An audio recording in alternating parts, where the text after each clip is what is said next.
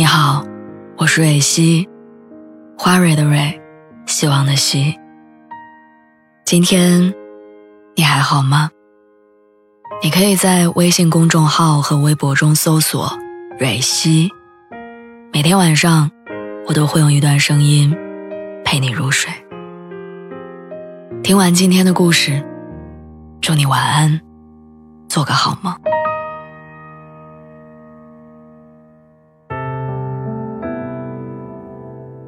坦白说，我有点害怕别人跟我太熟。出去聚餐，用自己的筷子直接从我碗里夹东西，不打招呼就把我的电脑拿走备份资料，问都不问，干脆利索的替我选好了周末去哪玩。我知道能这样做的人和我确实挺亲密的，但关系再好，也不代表我们可以不分彼此。越长大越发现。成年人最在乎的东西就三个字：边界感。我一直都特别讨厌我妈进我房间不敲门，总是生气的告诉她：“你可不可以稍微尊重一下我的隐私？”但我妈每次都觉得我和她聊隐私是一件特别搞笑的事儿。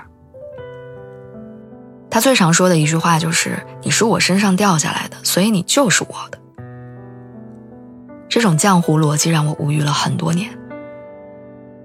人类之所以把门这种东西研究出来，就是证明总有一些事情是我们想要自己处理的，就算是父母，也不意味着他可以肆无忌惮地介入子女的生活。哲学家叔本华他曾经提出过一个刺猬困境的理论，在寒冷的天气，刺猬想要通过靠近彼此取暖，但他们身上都有刺儿，靠得太近会刺伤对方，因此要保持距离。所以你看，刺猬妈妈就算再想抱住孩子，也会控制住欲望，因为不加控制的情感释放会把小刺猬弄得遍体鳞伤。午休时间，我跟同事聊天，说到这辈子最无语的事儿，有一个小伙伴的答案震惊了全场。她说，上大学的时候，闺蜜曾经替她和男朋友提分手，根本没有了解过她的想法，单纯就是因为闺蜜觉得那个人不适合。同事说自己当时气疯了。我们是最好的朋友，没错，但这不代表你可以对我的生活指指点点，也不代表你可以替我做任何决定。网上有句话说：“成年人必须也只能对自己的人生负责。”随意更改别人的人生轨迹，就是越界。越界的关系会让人感到恐慌。好像我一不留神，你就能做出让我手足无措的事情。从自己兜里掏钱叫拿，在别人不知道的情况下掏他兜里的钱，叫偷。留好自己的分寸，是对他人最基本的尊重。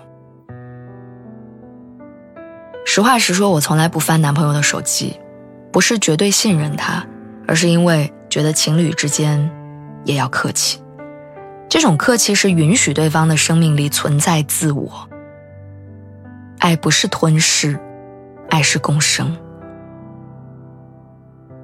谢楠在《幸福三重奏》里说过：“不要强求别人用你喜欢的方式去说爱。”他说：“我越来越发现，其实两个人根本就是两个独立的个体，所以要给彼此留空间，有边界感是一件很重要的事儿。”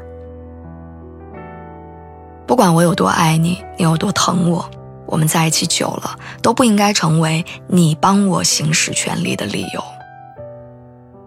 你不能偷偷拿我手机拉黑我朋友圈的好友，也不能随便接我的电话帮我拒绝别人的邀请，更不能因为你觉得我想散心，就替我推掉第二天重要的工作。